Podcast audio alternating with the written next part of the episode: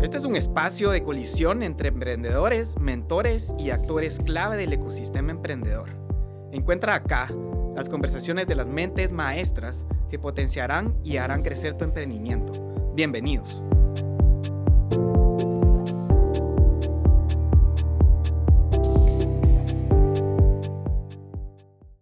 Hola a todos, bienvenidos a un nuevo episodio de República Podcast. Yo soy Diego Ronquillo de Multiverse.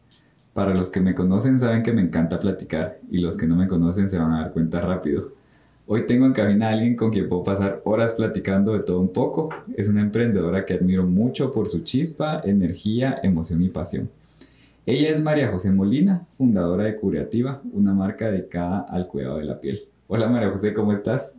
Hola Diego, bien, ¿y tú? Bien, bien, gracias, bien contento de tenerte en cabina hoy. Ay, no, gracias a ti por tenerme. Y bueno, luego les voy a contar un poco de, cómo nos conocimos en, en, todo este proceso de los programas de aceleración. Y tengo una anécdota tuya, pero la vamos a dejar para más adelante. Y María José, quiero saber quién era María José de niña, qué pensaba, qué hacía. ¿Era una niña extrovertida? ¿Era una niña calladita?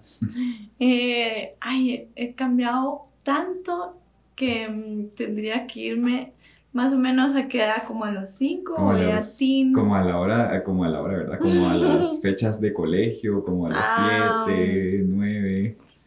Bueno, la verdad que sí, era bastante extrovertida. Sí, siempre fuiste como, que me alegre. Sí, chistosa. Ah. Tenía que buscar algo que, que dar. Sí, ajá, siempre era parte de tu personalidad. Sí me gustaba bastante, mm, ay, la verdad que me la pasaba con mis amigas jugando. Tuve una niñez como bastante, como larga, por así decirlo, porque a los 15 años seguía jugando con muñecas.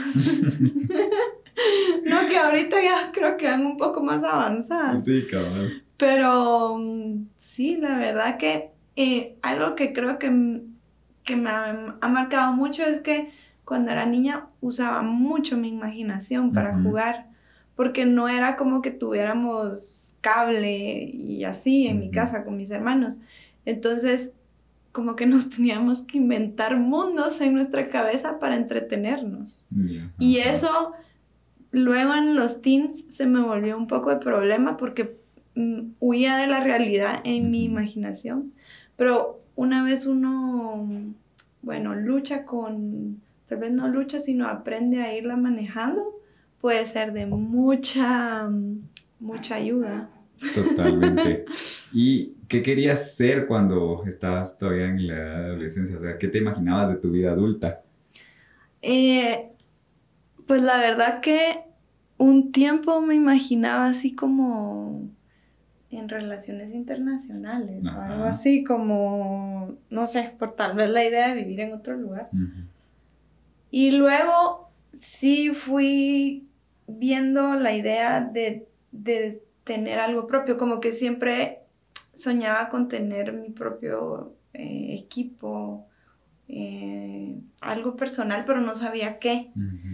Y em, sí, eso me llevó a probar muchas cosas.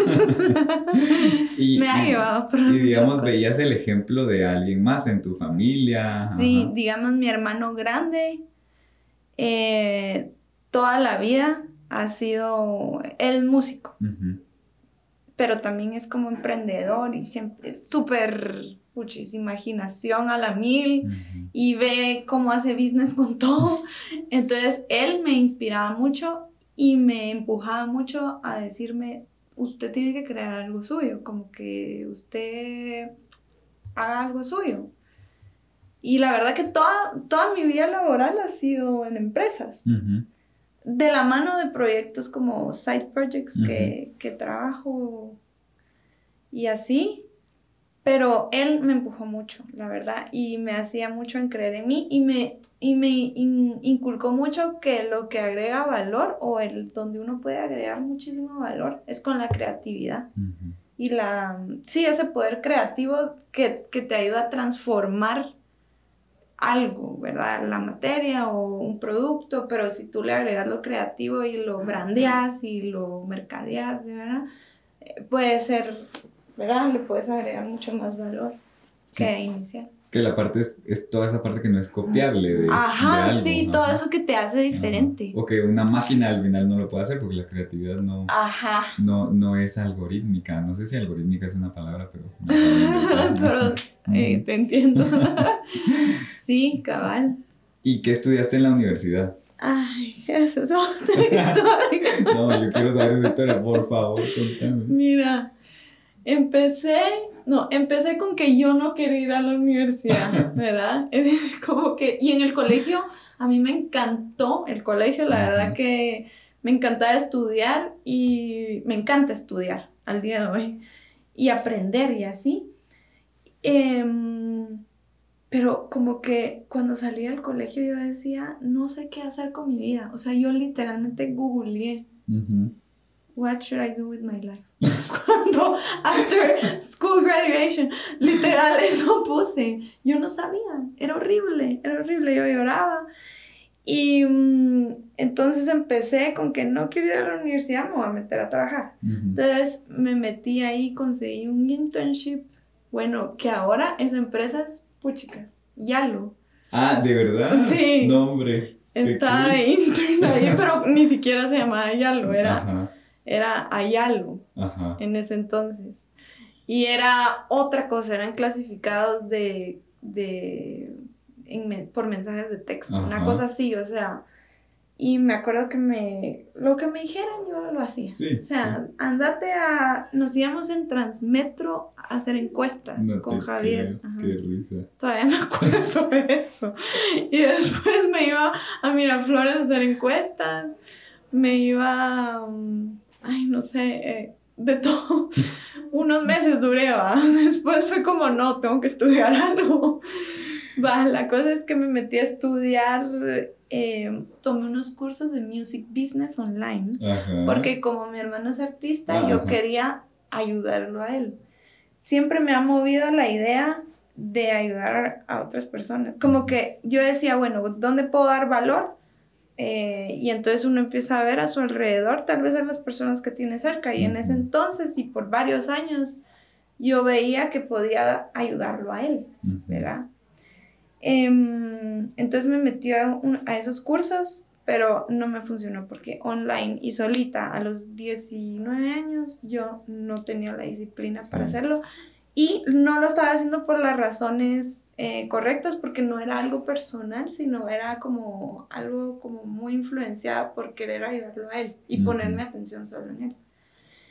Entonces después dije, no, yo me quiero ir de Guatemala. no tengo dinero.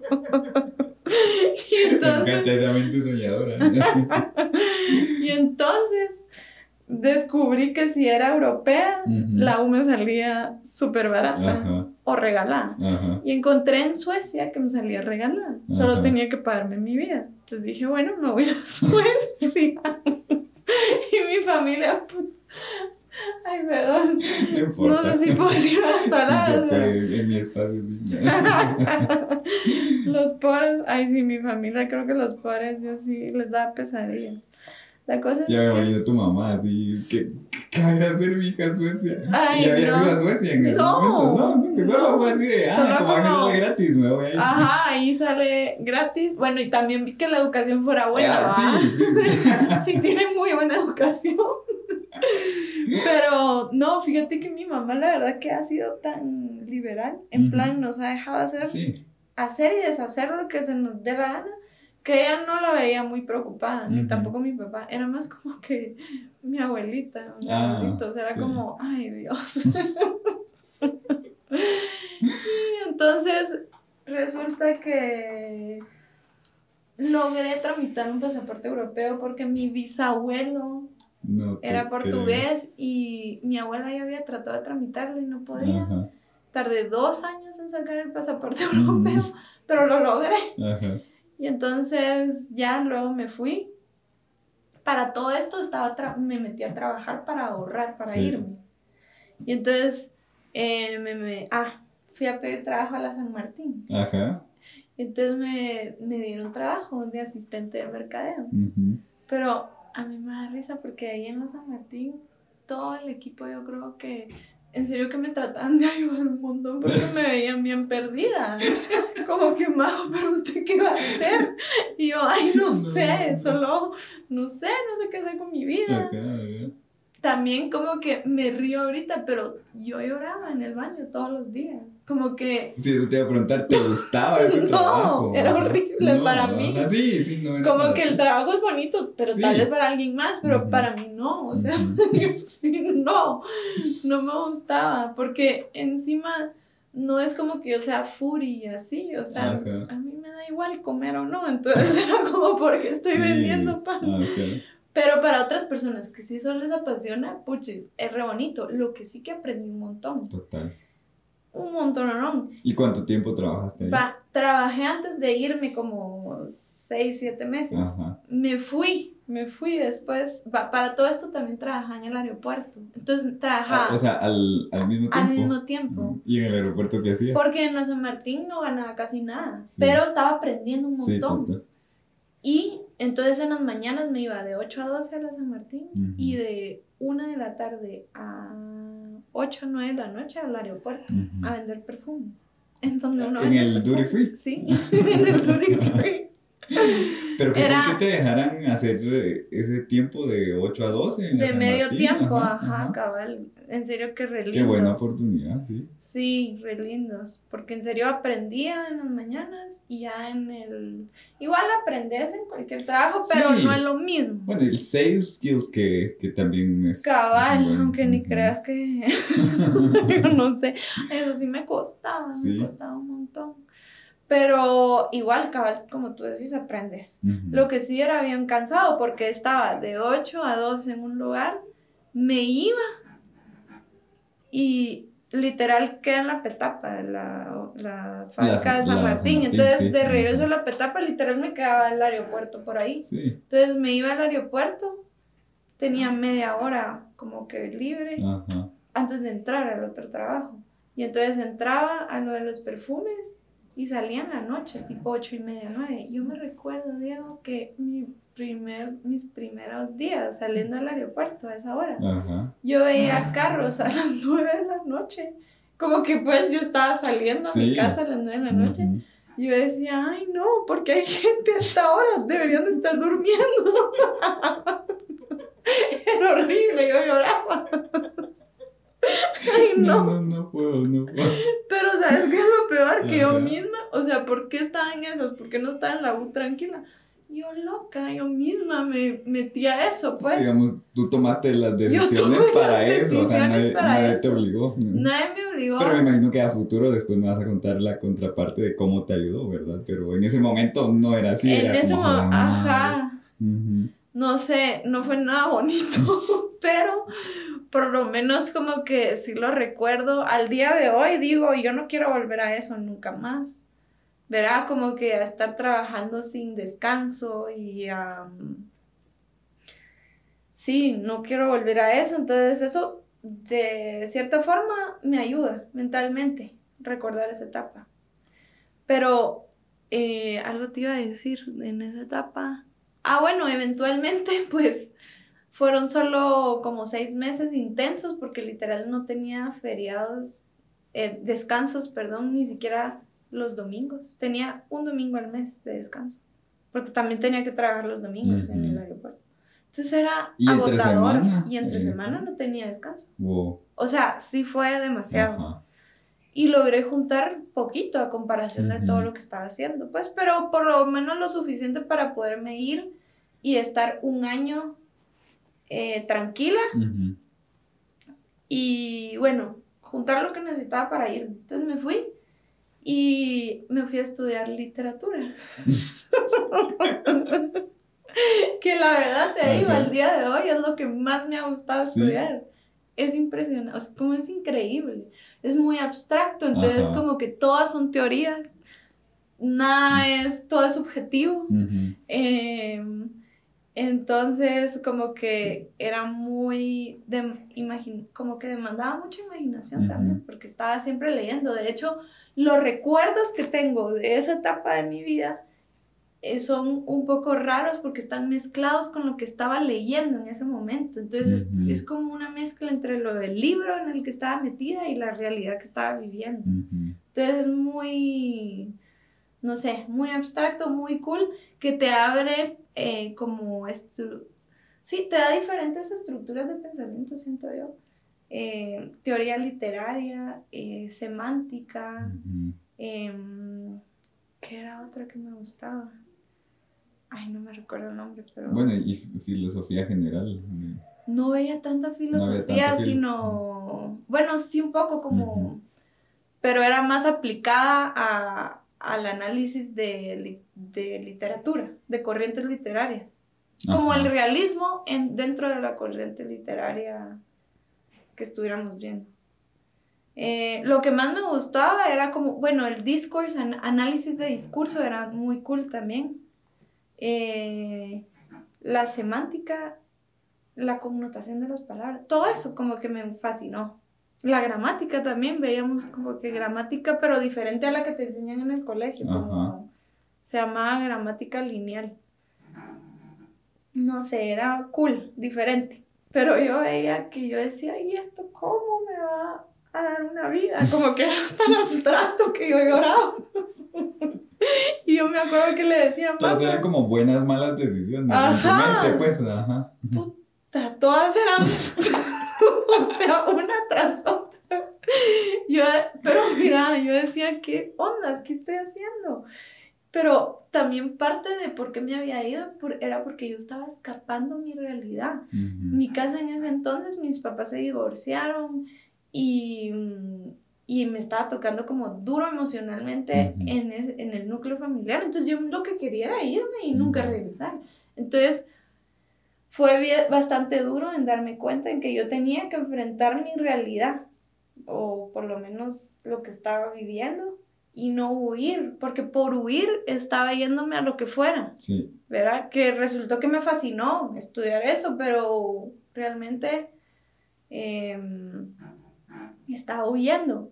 Bueno, y parte de por qué decidí estudiar eso fue porque a los 16 leí un libro que se llama Work in Progress, que es de el que era CEO de Disney. Buenísimo el libro, por si alguien lo quiere leer.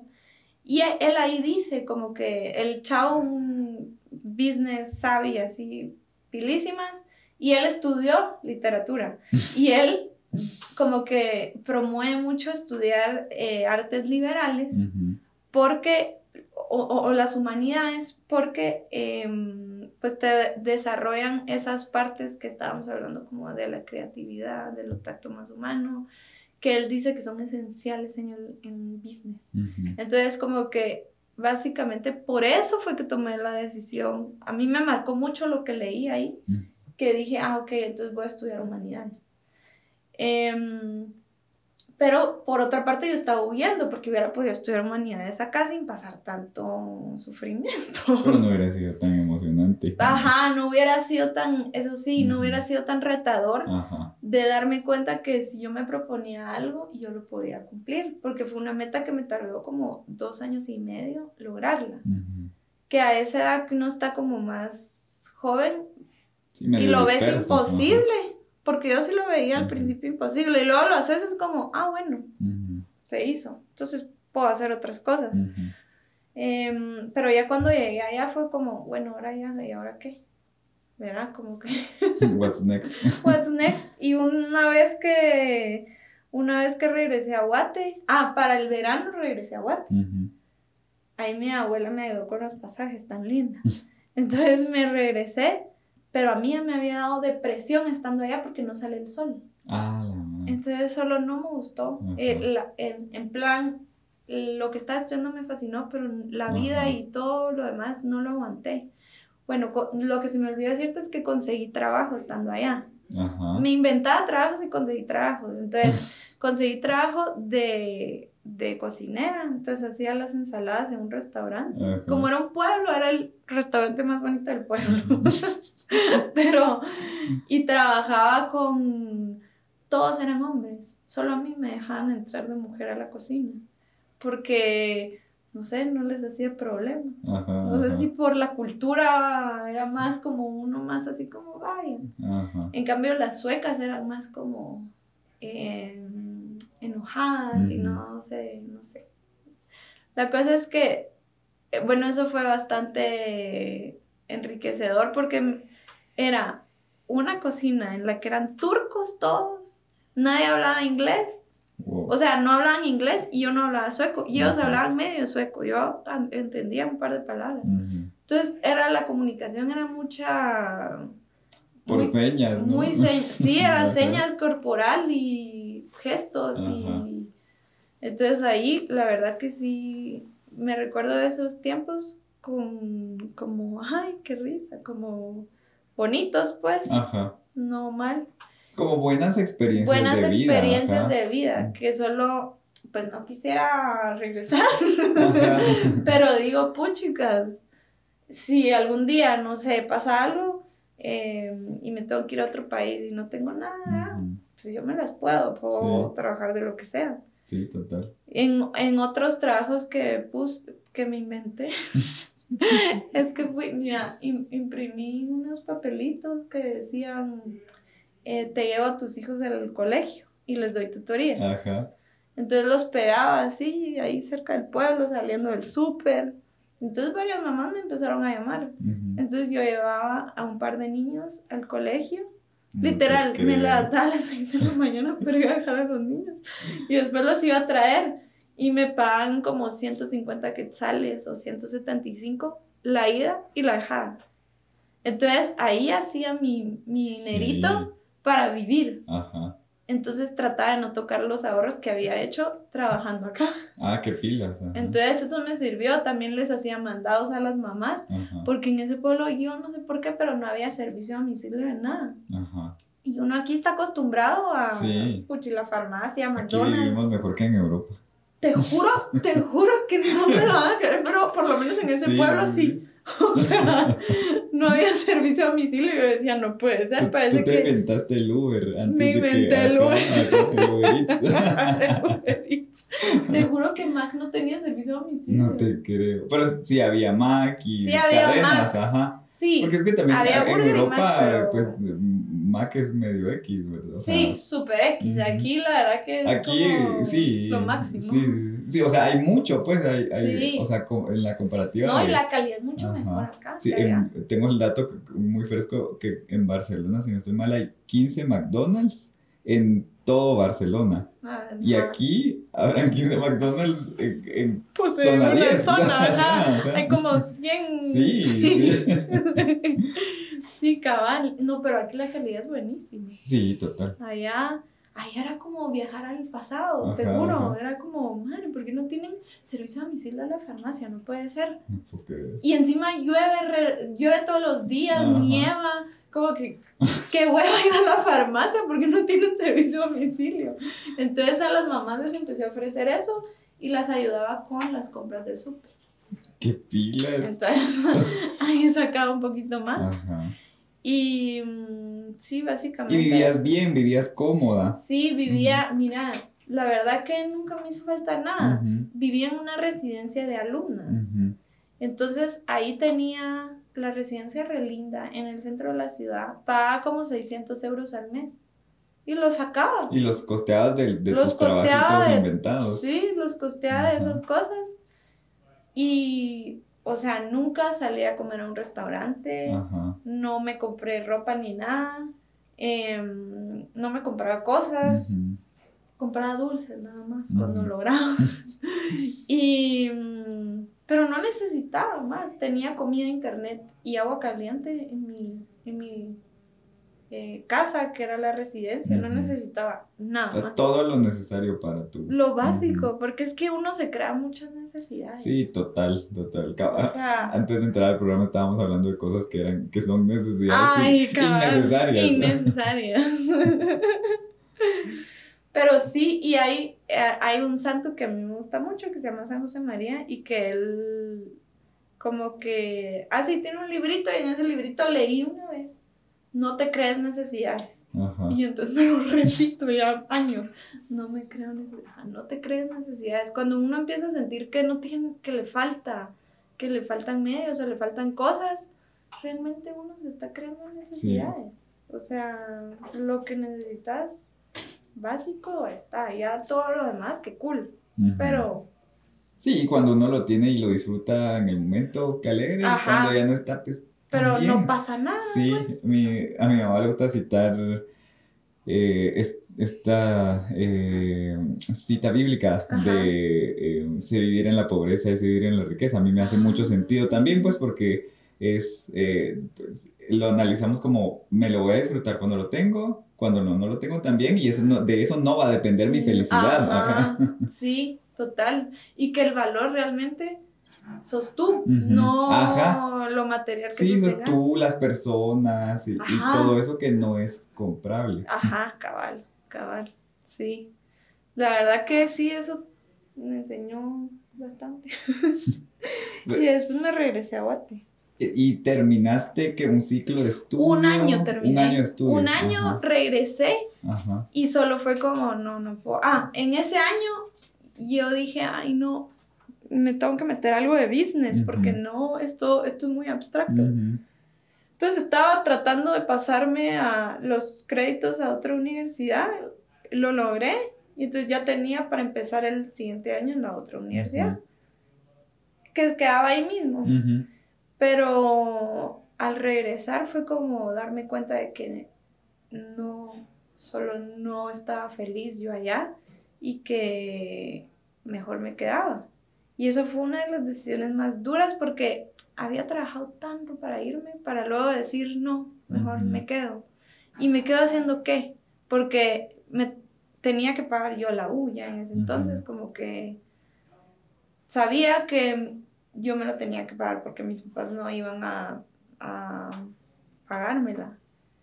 Entonces era como, no tenía carro encima de todo. Tenía un carro que ya ni servía mucho, entonces era como, ah, no, no, no me quiero quedar. Estaba complicado. Ay, estaba muy complicado. Por menos en Europa el transporte público funciona Total, tenía todas esas facilidades. Sí. Em, sí estaba más complicado quedarse, la verdad. Pero me paré quedando y fui, entonces fui otra vez a la San Martín a visitar, la verdad, no fui a pedir trabajo, fui a visitar solo como, hola muchachos. Hola, ¿cómo están? Y me dieron, ya regresé. Soy filósofa. ya regresé y no sé qué hacer con mi vida. O sea, seguía más perdida. Estaba más perdida que antes. Y entonces me dijeron, venite a trabajar. Y como que ellos me insistieron mucho, métete a la U, trabajar, hace algo, en serio que me ayudaron un montón en eso. entonces me, me dieron trabajo otra vez y entré otra vez de asistente de mercadeo. Y ya me pusieron a hacer más cositas. Y me insistía, yo no quería meterme a la U porque ya estaba como, ay, aturdida. Yo decía, no, yo no sirvo para esto. No, la U no es para mí.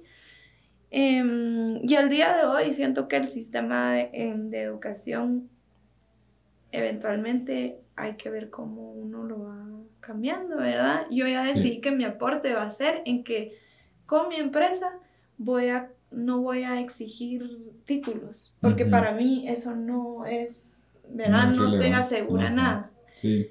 De esa forma voy a dar mi aporte porque no me voy a meter a a la educación, a esa, a esa ¿cómo industria, pero si, si quiero de alguna forma como cambiar algo, entonces lo voy a hacer por ese medio, pues como no, no dándole tanta importancia a eso. Pero entonces me metí aquí, entonces empecé a trabajar y me metí a estudiar a la ESI, la que uno va en las tardes, porque era la universidad que me dejaba trabajar y estudiar al mismo tiempo. Em, y la Landívar yo la vi como muchos años, porque digamos las demás universidades no me alcanzaban, uno, y dos, no me daban chance de trabajar. Entonces, no había muchas opciones. Y eh, la verdad que no, no me gustó mucho la universidad, pero por lo menos al día de hoy te digo cómo me va a ayudar. Yo ahorita eh, en unos años me quiero ir a sacar algún curso. em, más, ¿cómo es que se llaman? Son cursos... Ay, para... ¿Como posgrados? Eh, no, no son post... ejecutivos. Ajá. Pero te piden un título de universidad. Ah, sí, ajá, un business executive. Ajá, eso. Ajá. Eso me quiero sacar en unos años. Entonces, me necesito un título. Sí. Gracias a Dios. Sí, que terminé. Y tengo eso para poderme ir Sí. a donde, a donde quiero eventualmente. Eh, entonces en eso sí me sirvió mucho y en el de, de hacer cosas difíciles. Y no era que fuera intelectualmente difícil, pero sí era eh, emocional. Y, ¿Y cómo es que se llama? Ay, no. Entonces en ese, como, si me recuerdo de esa etapa, es como, bueno, sí pu- puedo hacer cosas difíciles, que en ese entonces fue eso. Porque exigía energía que uno, hay días que de dónde la saca, ¿verdad? Sí. Ajá. Y como terminar algo. Yo necesitaba terminar algo para cerrar ese ciclo de cosas que había dejado abiertas y nunca las había terminado. Yo tenía como ese craving por terminar cosas. Em, y entonces ahí me metí a trabajar, eh, iba a estudiar. Después, para todo esto, Diego, yo estaba pasando depresión. O sea, clínicamente estaba deprimida. Y eso fue hasta que busqué ayuda, hasta que no aguanté. Y estaba luchando con el tema de dermatilomanía, que, eh, que es de donde viene curativa, Ajá. que es este problema, em, es, es una condición, bueno, no es una condición, ¿cómo te diría? Es, sí, condición psicológica que eh, desarrollé cuando tenía 14 años para nivelarme emocionalmente. Y es que me empecé a pescar mucho mi piel. Ajá. Y eso, para personas que no conocen la... mm, que es que no es muy conocido eh, esto. Se llama dermatilomanía. Y se vuelve una adicción. Entonces, literalmente yo he luchado con esta Ajá. adicción. Ahorita ya estoy recuperada. eh, pero es, u- es una lucha diaria ya se vuelve mucho más fácil. Pero en todos esos años que yo te hablé, estando en la UFUERA, estando aquí en Guatemala, trabajando ahí en la San Martín, l- estaba viviendo con esa adicción y de la mano la depresión que, o sea, iba de la mano. Entonces eso lo hacía muchísimo más difícil todo y, y me encerraba, o sea, me, me debilitaba en todo sentido porque tenía tan mal mi, mi, la piel de mi cara que me daba hasta pena ir a trabajar, me daba pena salir de mi casa, me dolía mi piel, tenía heridas, o sea, infectada, em, no tenía dinero como para ir a las mejores dermatólogas, como ahorita sí me doy ese como Ese lujo. pues el lujo, sí. Eh, entonces era muy difícil y yo no sabía qué era lo que tenía, entonces yo decía, estoy loca. O sea, yo sí pensaba que estaba loca. Hasta que por temas de depresión fui al psicólogo y el psicólogo me dijo, te recomiendo ir al psiquiatra. Ujú. El psiquiatra me medicó en ese entonces. Esto que te estoy diciendo del, del psiquiatra me lo regaló mi hermano, porque yo no me lo podía pagar. Y ahí el psi- psiquiatra me dijo, en una de las consultas, porque me medicó, me mandó antidepresivos, Ujú. y en una de las consultas eh, le dije, ay doctor, había estado bien, pero otra vez empecé a pellizcarme porque eran, habían Eran como ciclos, como Ajá, picos. habían Ajá. picos. Y eso, eh, estos picos se dan por, la, por los niveles de ansiedad. Ajá, y estrés. cortisol. Todo eso, Ajá. cabal. Entonces yo no entendía qué era lo que estaba pasando. Y entonces cuando le dije al psiquiatra, me dijo, "Cu- cuéntame un poquito más, pero porque yo nunca había mencionado el tema, porque es un tema que da mucha vergüenza hablarlo. Una, una vez lo te abrís y lo comunicas y lo decís, como que ahorita ya me estás conociendo una María José que lo habla. Y que ya no me da pena, me pela, la verdad. Pero antes era, un, e- e- era una vergüenza tan fuerte, tan, tan pesada que era un secreto, o sea, porque obviamente es un comportamiento que uno no hace en frente de personas, porque es shameful, como que en serio no es bonito. Y los efectos son deteriorantes en todo sentido, ¿verdad? Entonces, cuando lo mencioné, me dijo, dime un poquito más de esto. Y ya cuando se lo dije más, me dijo, tú tienes esto, el skin picking disorder o dermatilomanía. Esto es lo que tienes. Entonces me meto yo a investigar y me doy cuenta que es una condición que millones de personas la padecen a nivel mundial, no es tan común, pero es común, es un tipo de OCD, ¿verdad? De eh, comportamiento obsesivo compulsivo enfocado en el cuerpo. Y hay otros comportamientos de este tipo, como arrancarse el pelo. Eso también es como, o de las cejas, o de las pestañas, o del pelo, que mucha gente lo padece. O comerse las uñas, digamos. Es algo también de ese tipo de comportamientos. Pero y, y, es un comportamiento que en medida, en, en, medida, no sé, baja es normal. Pero hay personas como yo que se les va a extremos, que se vuelven adicción y ahí es cuando es un problema y te deteriora todo. Entonces yo estaba viviendo, ese era el tema de mi vida, de todo esto que te conté, la lucha diaria era esa, no tocarme mi piel, no hacerme más heridas, eh, luchar contra la depresión, porque me iba al baño a llorar todos los días, la mayoría de los días, o al carro a llorar, porque decía, ¿qué estoy haciendo? ¿Qué es esto? Eh, una ansiedad crónica, ¿verdad? Sentía que estaba en peligro todo el tiempo. Entonces, realmente mi vida empieza a cambiar cuando yo empiezo a hacerme cargo de esos temas internos y, y en decir, bueno, voy a ir a la psicóloga, voy a buscar terapia, voy a, a gastar lo que sea necesario en esto y hasta no eh, poder ir, poderle, o sea, hasta no mejorar en esta área de mi vida, las demás no van a seguir avanzando. Entonces empecé a ir a terapia, eh, conseguí una terapia específica una terapeuta específica de este tipo de trastornos en Los Ángeles. Y ahí sí le rogué a mi mamá, mamá, necesito esto, o sea, porque encima cada consulta, cada sesión eran 100 dólares. Wow. O sea... Eh, dinero. Ajá, para mí en ese entonces, puchica, no, yo no me lo podía pagar, entonces no, por favor, se lo rogué, o sea, se lo, no tienes idea, porque ella no entendía.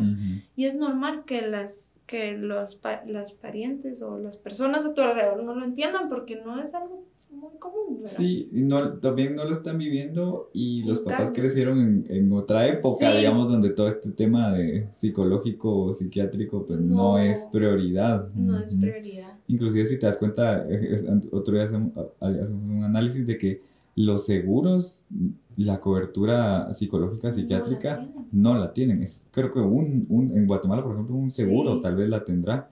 ¿Por qué? Porque no le ven la, la necesidad. Y si tienen la cobertura dental, por ejemplo, que es bastante más cara que tener la cobertura psicológica psiquiátrica. Tenés toda la razón, no me había dado cuenta de eso. O sea, prioridades, no ajá, no le hace sentido a las personas y sí. y sí es bien importante, o sea, yo también he, vivido la, la, ansiedad y es horrible, pues, como que todos los días tiene una enfermedad nueva o que va a pasar algo. O que el mundo, o que algo malo Que algo malo está pasando, ¿de dónde? Saber, pero, pero algo malo va a pasar. Ajá, cabal. Ajá. la Diego, tenés toda la razón, no lo había visto y en eso veo mucha oportunidad, en todo ese campo psicológico. Para mí eso es prioridad, la salud mental, emocional. Y no es solo meditar, o sea, químicamente. Sí, es... Químicamente ahí uno necesita... Es integral. Es integral. Ajá, es integral. Pues, cabal, desde que, desde que yo empecé terapia mi vida empezó a mejorar y estoy segura que de otras personas así va a ser lo mismo. Como que si no han ido a terapia, los invito. Los invitamos. los invitamos a ir. No, en serio que me pueden escribir a Curativa y ahí mm, les puedo recomendar según lo que necesiten. De hecho, en la página web curativa.com hay una sección que se llama salud emocional. Y en esa, salud, en esa sección hay una base de datos de lugares que dan servicios psicológicos gratis. Aquí en Guate. Porque, por ejemplo, eso yo no lo sabía, pero eh, en ese entonces, eh, la Marro, la UNIS, la Landívar, tienen servicios psicológicos gratis por sus practicantes. Pero son estudiantes que, se preparan, pues, que te pueden atender bien y, te pueden dar eh, una asesoría mira, unas consultas buenas y, y está ahí, pero no mucha gente sabe. Hay otros lugares, hay líneas abiertas en México también eh, que uno puede llamar y tener la sesión. Entonces, como parte de curativa, eh, la misión es, al, es eh, mejorar el estado emocional de las personas que padecen de acné y dermatilomanía. También el estado físico, ¿verdad? Porque van de la mano pero este estado interno, estado psicológico, emocional, es clave para poder mejorar el, físico. Porque al final nuestro cuerpo es un reflejo de cómo estamos. Cómo estamos por dentro. Sí. Sí. Y entonces todo, o sea, es que me estoy haciendo como el, el, el Big Map en mi cabeza y veo como todo casa. Yo porque pues ya conozco de tu negocio, ¿verdad? Ah, Pero veo como todo casa estratégicamente pero, ¿cómo fue ese paso de decir, wow, eh, esto no solo me pasa a mí y, hay más personas a las que puedo ayudar? Sí. Eh, cuando empecé a darme cuenta que era una condición que otras personas tenían, dije, ah, ok, no estoy sola, no estoy loca y esto se puede em, controlar, o sea, se puede tratar. Y empecé tratamiento en el 2018, o sea, fue hace poco, fue hace bien poco. Em, pero ya venía desde los 14 años con esto, entonces era un tema que yo ya, o sea, estaba harta. Eh, cuando empiezo a darme cuenta de que hay más personas que lo padecen, la verdad que no fue como que tuve, ay, una idea ahí, ay, voy a traer, voy a crear una marca, no. Fue como, eh, en Guatemala no hay ningún, no hay ningún, eh, pues, eh, grupo de apoyo y aún al día todavía no hay, todavía lo tengo que crear. Pero me apoyo mucho de los grupos de apoyo de la, de la fundación BFRB, se llama, Body Focus Repetitive Behaviors, y, hay, y están en México, y están en español. Los invito a que si tienen alguno de estos trastornos em, o el centro de OCD en Los Ángeles también da mucho apoyo, que vayan a los grupos de ayuda porque ayudan muchísimo. Em, pues me empecé a apoyar en estos grupos, a ir a terapia grupal, a en serio ponerlo como prioridad. Y ahí uno va viendo como en los grupos de apoyo vas, viendo muchos productos que, ay, uso esto que me ayuda para esto y esto me ayuda para lo otro.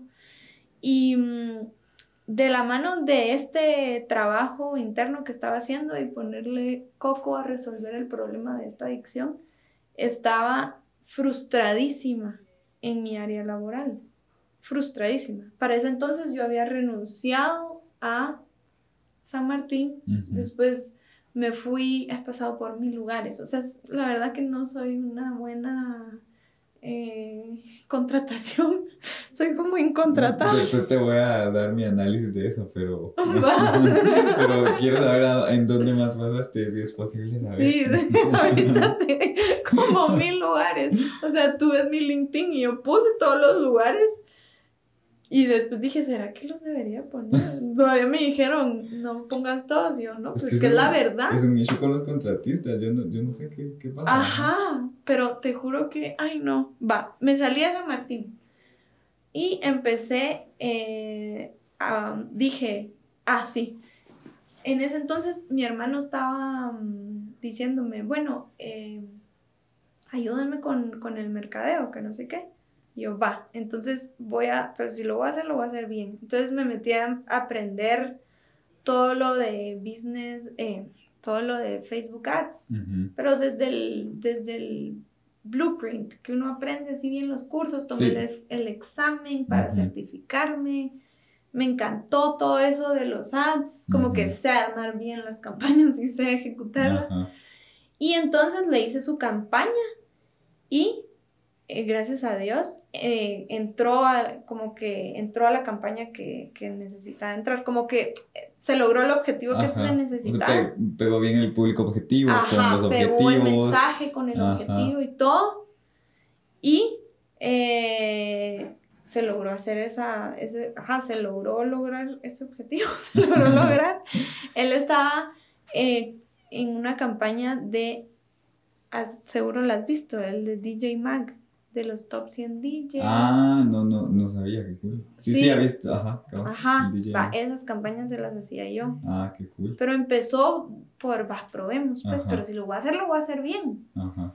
Y me, seis meses estudiando, o sea, así como que si era colegio o universidad. O sea, me sentaba todo el día a estudiar eh, eso y entonces después dije, bueno, voy a empezar a ofrecer este servicio a otros lados eh, y a buscar trabajo de esto, porque ya vi que lo puedo hacer y, y ya estudié bastante, pues, y entonces empecé, busqué trabajo, estuve como dos meses en una agencia publicitaria de medios. Después me fui a un emprendimiento porque a mí toda la vida lo que me ha gustado son los emprendimientos. Inclusive trabajar en un emprendimiento es increíble porque te, como hay, tan, hay mucho que hacer y poco quien lo haga, poco equipo. Entonces uno aprende muchísimas cosas y te da y te va dando como ese como esa actitud y mindset.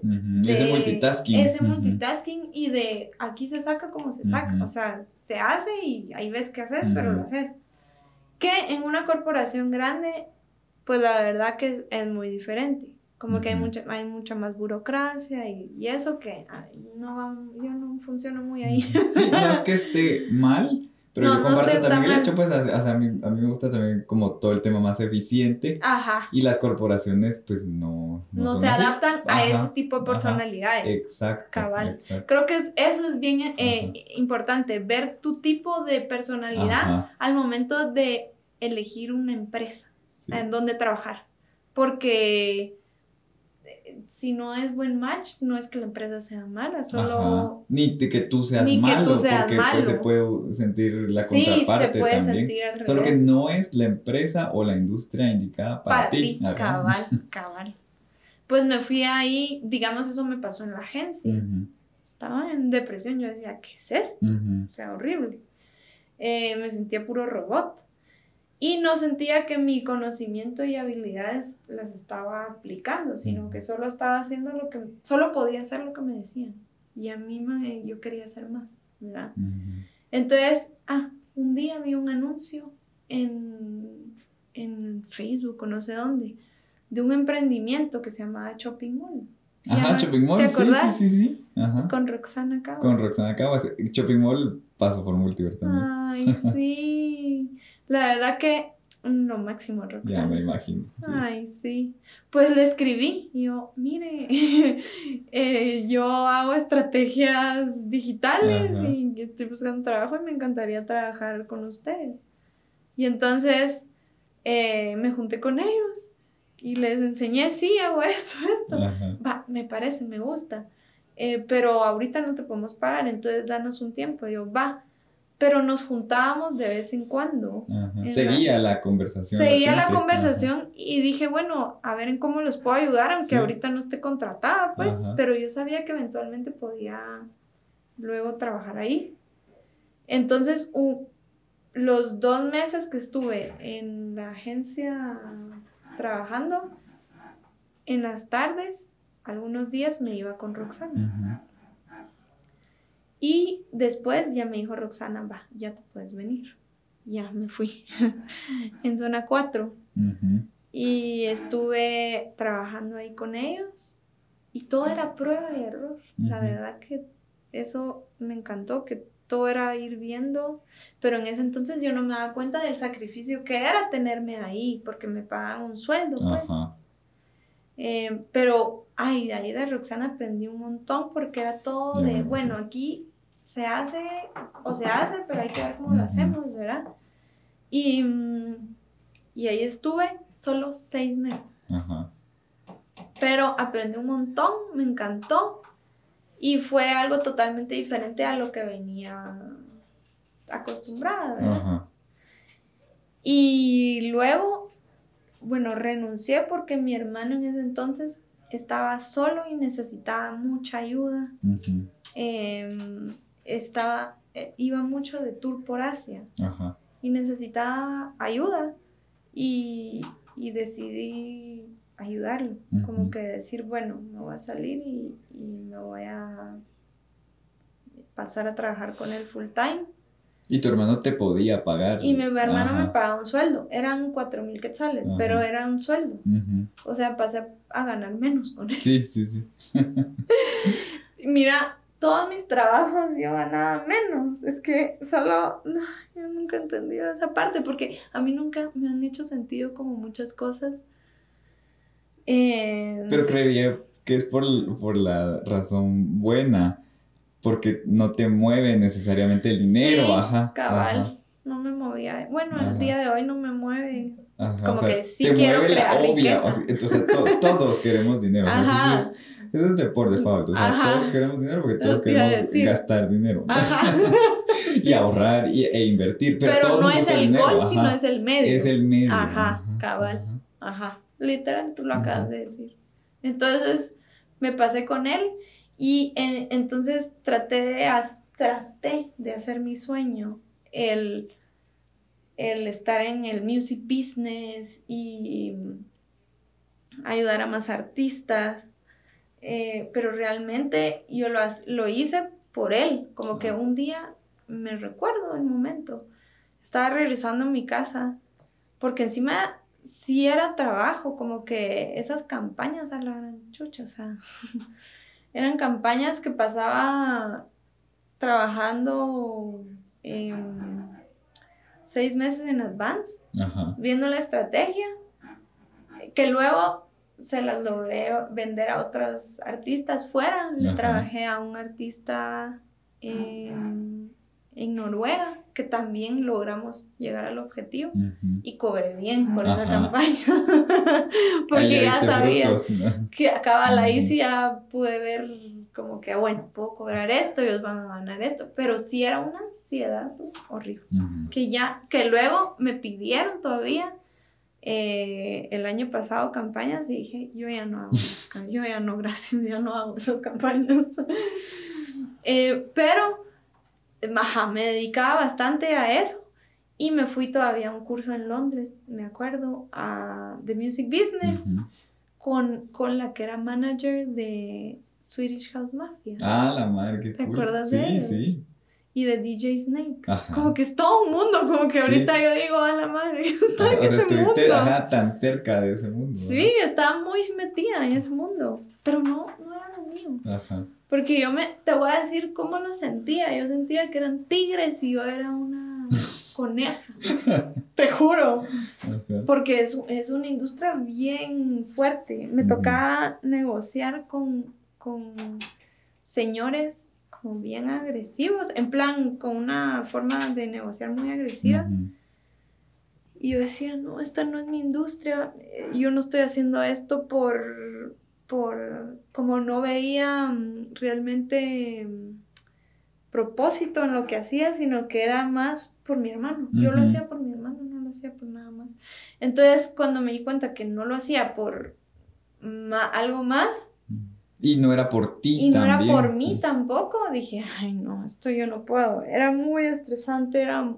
Aparte que trabajar con un familiar es difícil. O sea, yo admiro a las personas que tienen su negocio familiar y todo. Yo también los admiro. A mí no me funcionó. O sea, en, por lo menos con ese hermano, yo no, no podría. Prefiero mantener una relación solo de familia.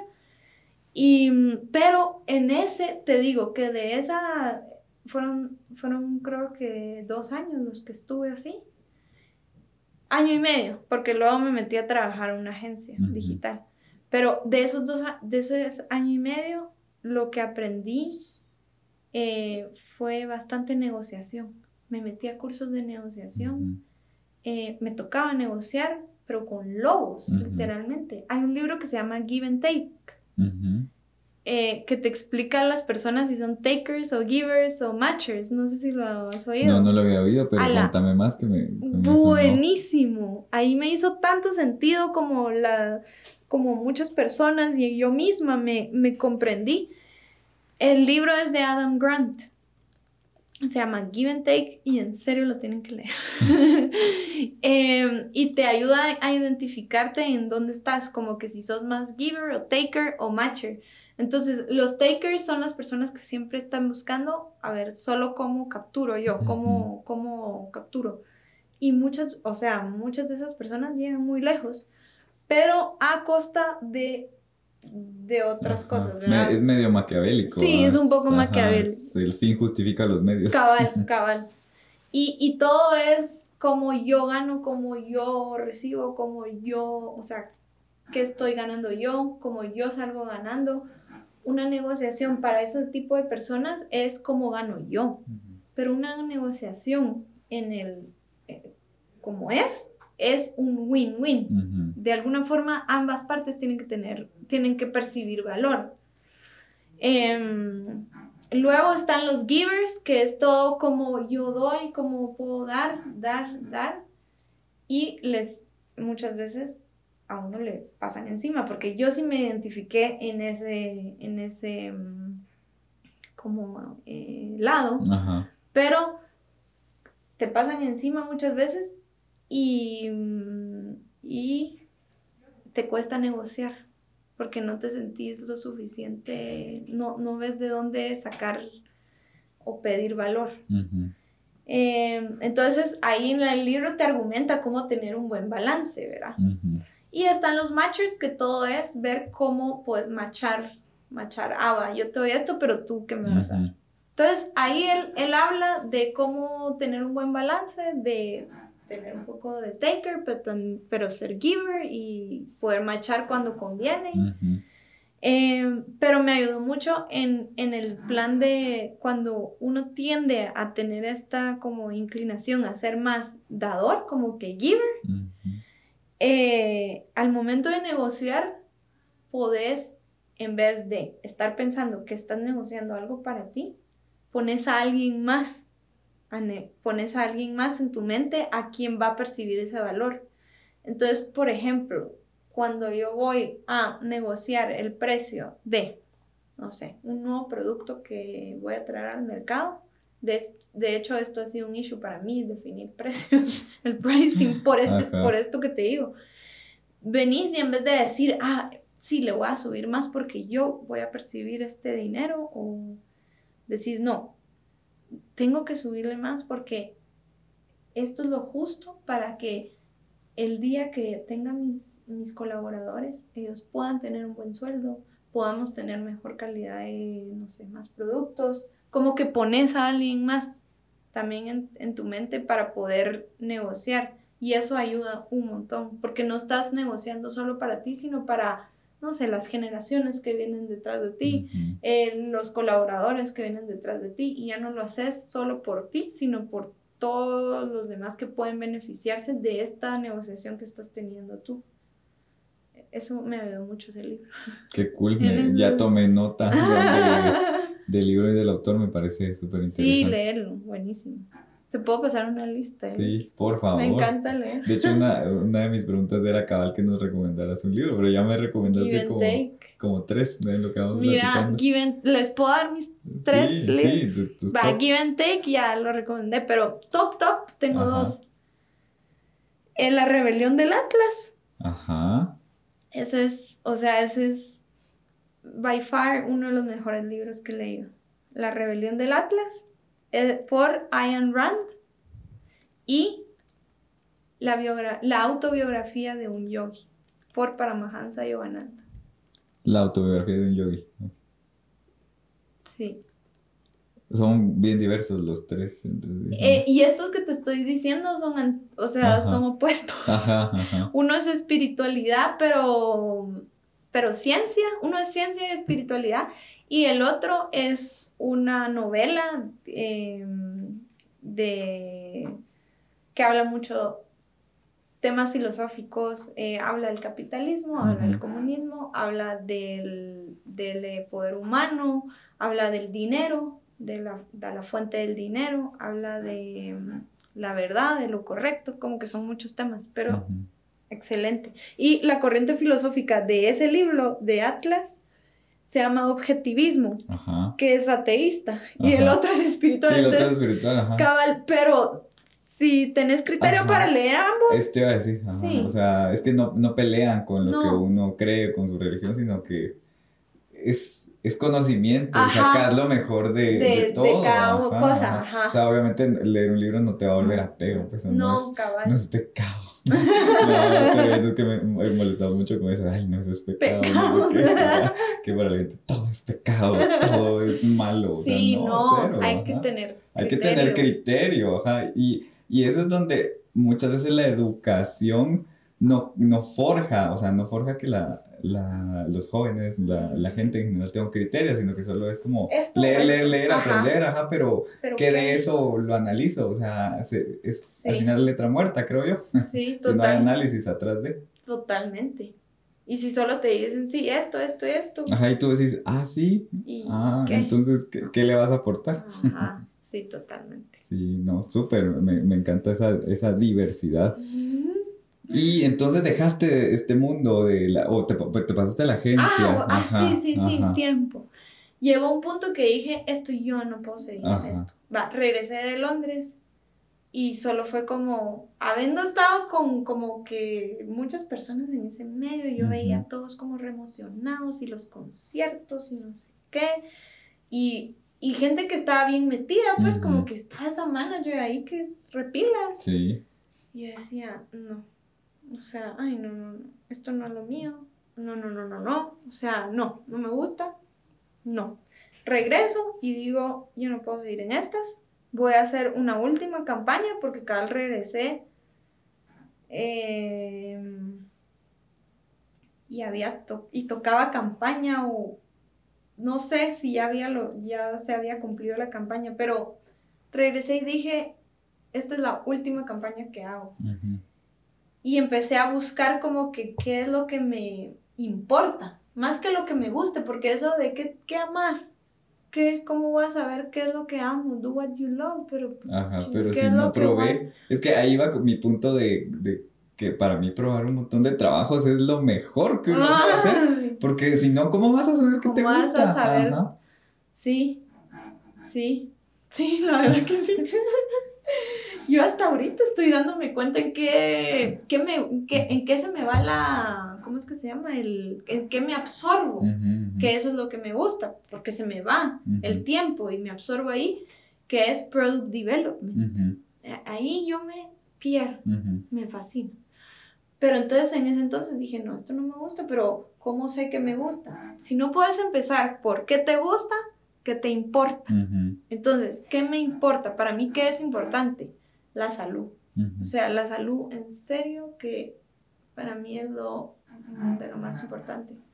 Entonces dije, bueno, tengo este eh, como skill, como, como no skill, sino eh, conocimiento especializado, que es lo de los anuncios y las estrategias digitales que, va, lo hice para artistas, pero lo puedo aplicar a otras cosas. Entonces, esto es como que mi trade, esto puedo, puedo ofrecerlo pero me voy a cambiar de industria.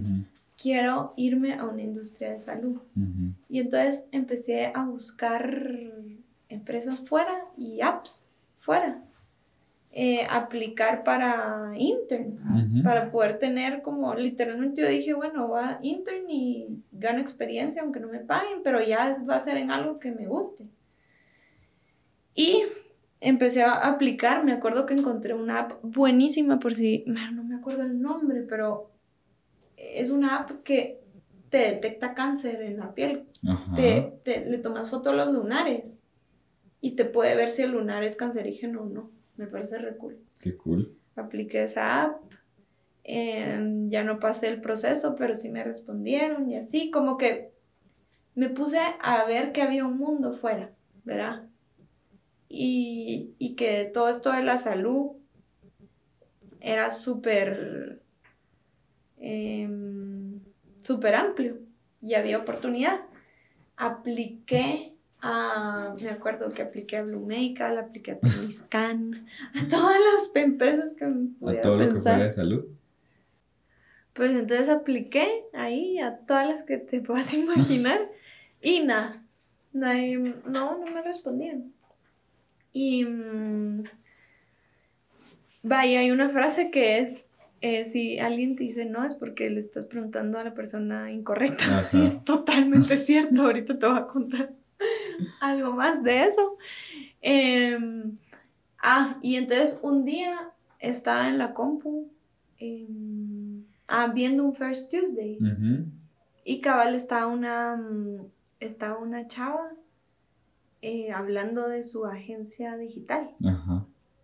Y entonces dije, ay, pues voy en lo que en lo que consigo en alguna empresa de salud, voy a voy a meterme en una agencia. Así gano más experiencia. Y entonces le escribí y me dijo, sí, eh, me interesa, venite. Y Relinda me dio trabajo. Qué cool. Ajá. Y entonces mm, me puse a trabajar ahí con los clientes. Yo estaba como que en la... O sea, y el, el, perdón que te interrumpa en esto, pero es que me encanta cómo el input puede venir de cualquier lugar. O sea, ah, tú esperas buscar trabajo, encontrar trabajo por, eh, va a mencionar, te coloco o, ah, una empresa así, y no necesariamente es así. Tú no sabes con quién estás platicando, viendo o conociendo que, que se puede convertir en una buena relación a largo plazo. Total. No, y, y que en serio solo pregunta. solo escribí y pregunta, hey, me, me, parece culto emprendimiento. Puedo apoyarte, puedo ayudarte. Eh, pero esa, e, esas eh, genuino interés en aprender y crecer. Porque al final, cuando uno, es que yo pasé casi toda, todos mis años, todos mis 20 casi de intern. pues porque tuve tantos nuevos trabajos que era como, bueno, empezar otra vez, empezar otra vez pero es esas ganas de aprender y, darte cuenta de que te están dando la oportunidad de aprender. Como que imagínate, ok, sí, tú estás dando tus servicios y tu trabajo, pero también te están dando esa oportunidad para, para aprender y crecer que otros tal vez no te la, te la van a dar. Entonces como que es un win-win al final, ¿verdad? Por eso yo la verdad que sí estoy súper a favor de los internships. Porque te enseñan un montón lo que no te enseña una universidad. Muchas cosas. Eh, ah, bueno, y entonces le escribí, em, empecé a trabajar ahí con los clientes y... Eh, pero yo seguía con esta búsqueda, Diego, porque yo decía, esto no es lo que yo quiero, esto no es lo que me gusta, esto no... Seguía haciendo no el craft, como que no era lo que hacía, sino a quién lo estaba haciendo, cuál era el impacto que estaba teniendo, trataba de imaginarme el impacto, pero definitivamente se me, se, me era más fácil trabajarlo en las empresas, en la empresa que era de salud. Y Blue Medical entró de cliente. Y entonces, a raíz de las reuniones y así, conocí a, mm, al dueño y a la agencia que le llevaba el branding. Y yo me, mi tiempo se absorbía en Blue. O sea, yo estaba fascinada con Blue. Era, eh, hasta el día de hoy a mí me encanta Blue. A mí también. ¿Te acuerdas? Ah, te cierto, me contaste. Te conté de mi historia que sí. yo sigo agradecido con Blue Medical hasta el día de hoy. la sí, te, te, te hicieron la verdad con O sea, no te puedo explicar. Ay, sí. No, en serio que buena empresa. Sí. La verdad que es re bonita empresa lo que están cambiando, están innovando mucho, cambiando mucho. Y las personas que están atrás trabajando en, en Blue tienen buen corazón. Como que yo nunca había tenido a un jefe que yo admirara tanto por su, no solo por su capacidad, ¿verdad? De business y todo eso, sino por su corazón y sencillez. Y la verdad que el dueño de Blue, puchis, que es este jefe que te digo, lo máximo. O sea, yo digo, hasta el día de hoy lo admiro tanto, em, que me empecé a absorber tanto en Blue, que me di cuenta, sí, definitivamente ya sabía yo que por empresa de salud me quería tirar desde antes de haber entrado a esa agencia. Luego cae pandemia en el 2019, ¿cierto? 2020. Sí, del 2020. 20, va. Pero yo 2019, diciembre, enero, diciembre, en, eh, perdón, noviembre, diciembre, yo ya estaba como que manifestando, por así decirlo, curativa. Porque estaba, ok, quiero ayudar a personas que tienen esto, quiero ayudar a personas que, que pasen de acné, que pasen de dermatiromanía. No sé cómo lo voy a hacer.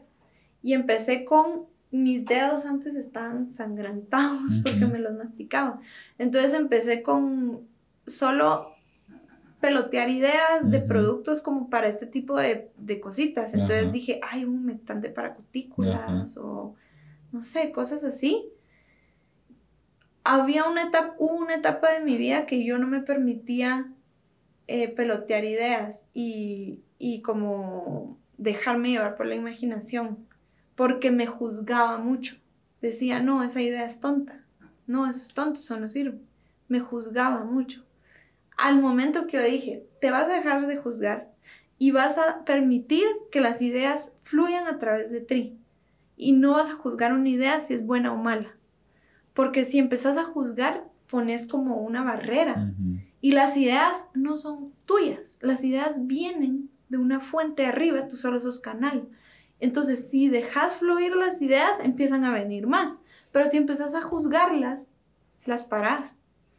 Y fue cuando empecé a decirme, ya, María José, ya estoy harta, no te vas a... a... Porque me hablo un montón así a mí Sí, qué bueno, yo también me hablo, no te, no te preocupes. Más en el carro, no te pasa. Cabal, en el carro es el perfect place para pensar y, ajá. Pero, ajá, fue hasta que me dije, te vas a dejar de juzgar y vas a dejar de juzgar las ideas que te vengan, porque si no, solo no va a fluir nada. Y entonces, eh, eso me ayudó mucho, ¿sabes? Como dejar de, dejarte de juzgar a ti mismo y de las ideas que vengan y empezar a fluir. Y agarré mi cuadernito. Y de, de hecho lo tengo en todos lados, oye. Cada vez que se te viene una idea, apuntarla. Como que en serio fluyen. Pero si tú las dejas fluir. Y apuntar y apuntar y apuntar. Y hay ideas que si te enseñara las ideas, te reís de unas, o sea, de la mayoría, pues.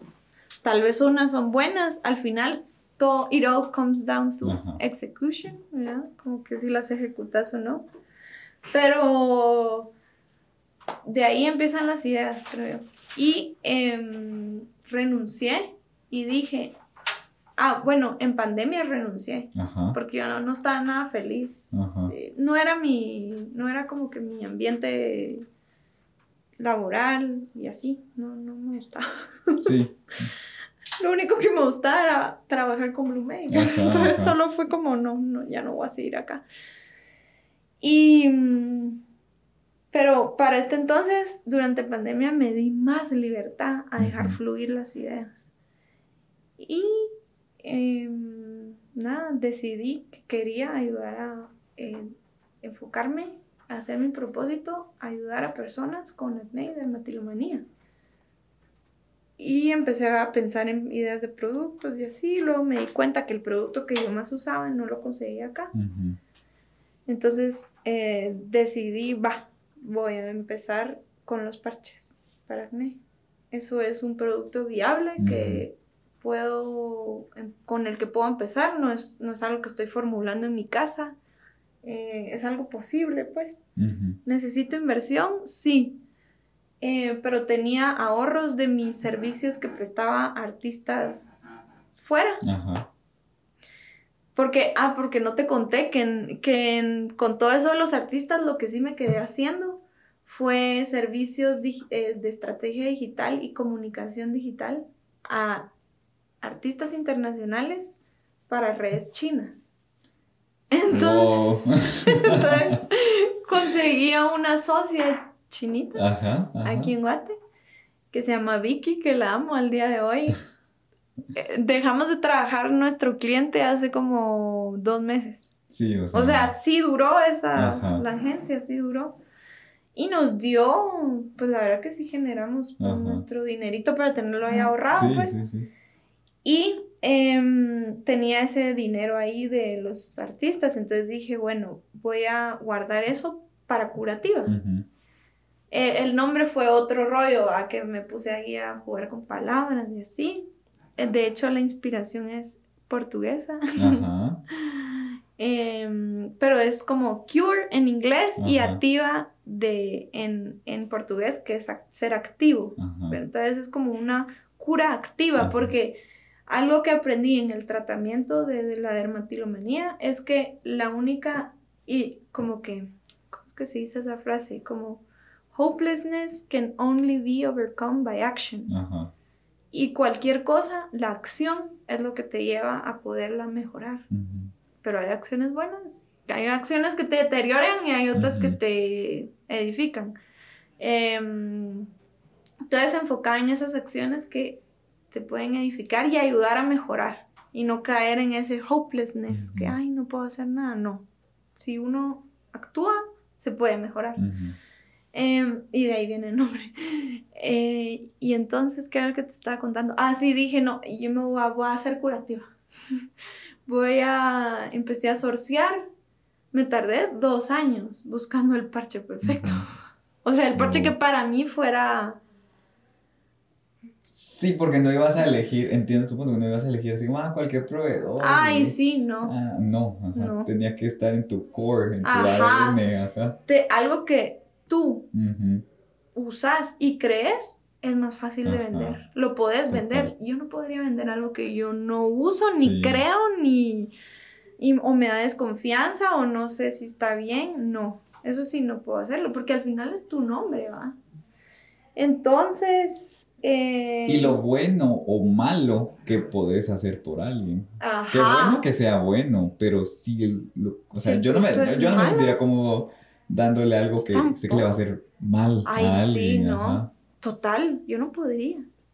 O sea, al día de hoy hay productos que yo nunca podría, hay, eh, digamos, empresas en las que yo nunca podría o no me gustaría trabajar porque solo yo el producto no lo veo como algo bueno para la salud o la persona. Entonces digo, no voy a vender, no podría trabajar en eso o en algo que está promoviendo eso porque solo no está haciendo un bien. Ajá, eso es bien importante.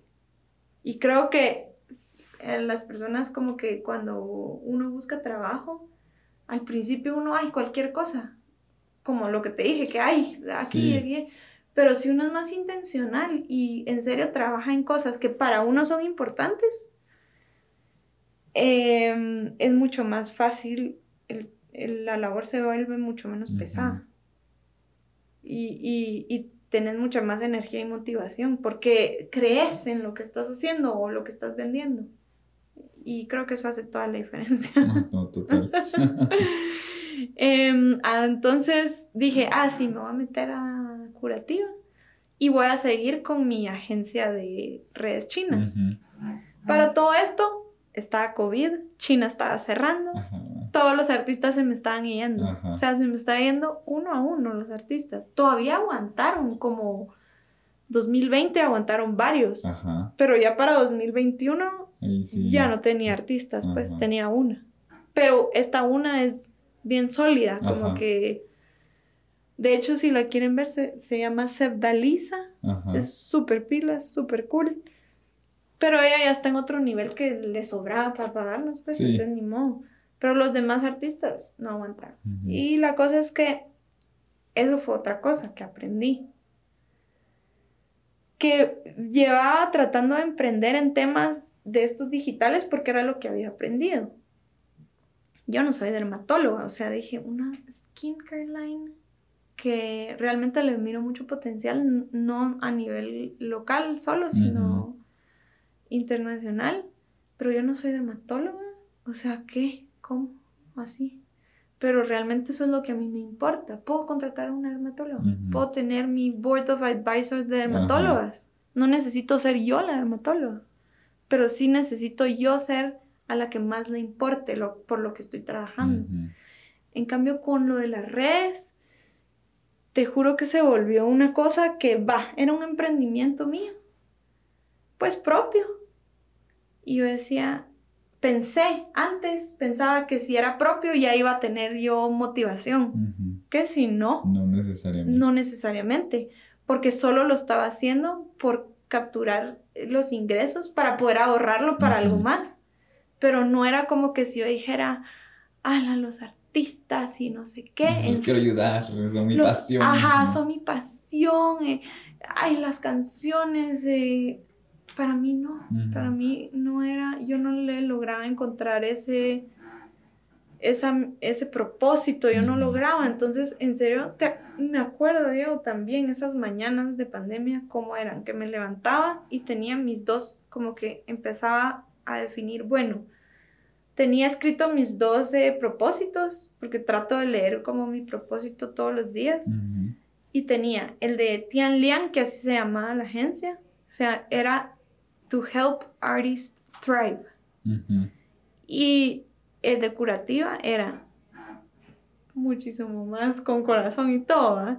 Eh, quiero ayudar a niñas y mujeres a aceptarse y amarse a sí mismas y cuidar su piel. Era larguísimo, en ese entonces no lo tenía tan bien eh, definido, pero y sí, esto, y el de Tian Liang, va, help artist drive, help artist drive. Entonces trataba de imaginarme que los estaba ayudando a ellos y a sus familias, porque en serio, no sé por qué yo tengo que hacer ese proceso mental o si no, solo no logro hacer las cosas. Y me daba un poco de energía, pero no lograba. Entonces dije, no, o sea, esto por más que es propio, no, no me mueve. Y eso es el why del que tanto hablo. Ajá. Que hay que experimentarlo first hand para poder entender esto, porque yo antes en serio pensaba que solo porque algo era mío, lo iba a lograr crecer y, y iba a lograr tener motivación y no. Te di cuenta que no. Me di cuenta que no, que tenía que haber un propósito que me importara para poder tener más convicción y más empuje, más energía. Y entonces, em, para todo esto, me contactaron de Blue. es que era media pandemia, acuérdate. Blue estaba booming. Estaba en el boom, Ajá, todos los demás para abajo, pero Blue estaba booming. Y Em, la persona que les hace el branding a Blue, que es una maga, que se llama Pauli Prado, que tiene su agencia que se llama Acon Branding, que para mí es la mejor agencia de branding en Guate y en Latinoamérica. Hacen una, o sea, son los mejores, en serio, unas maravillas. Paréntesis, ellos no, hicieron el rebranding de, eh, de todo esto del café. Creo que Creo que sí, va, de, como de Anacafé. No sé, pero digamos, ellos les hicieron el rebranding a CBC, ajá, a BAM, antes, no el BAM de ahorita. Sí, yo creo que sí eh, son ellos. A la son una nave. Le hicieron el rebranding a Blue, ajá. que le dio un, o sea, 360. eh, pues Pauli, yo le pedí ayuda a Pauli, mira, yo estoy tratando de crear esta marca, tú me podrías ayudar un poquito a definir eh, la personalidad, como que, y en serio es tan apasionada por lo que hace y tan dedicada que me dijo, sí, te ayudo, tengamos una llamada. Entonces, a media, todavía me acuerdo, eran medias pandemias y teníamos las llamadas de dos horas hablando curativa. Y para todo esto, el equipo en Blue estaba cambiando, habían, estaban teniendo muchos cambios. Y me dijeron, Ala, ¿no nos querés ayudar un rato en Blue? Ajá. Como que es que en serio ya se fue no sé quién, se fue no sé cuántos. Necesitamos a alguien que nos apoye. Y yo, ay, no, no, porque yo no quiero, yo no quiero trabajar en una empresa, no, solo ya me di cuenta que eso no, no me sirve, no me gusta.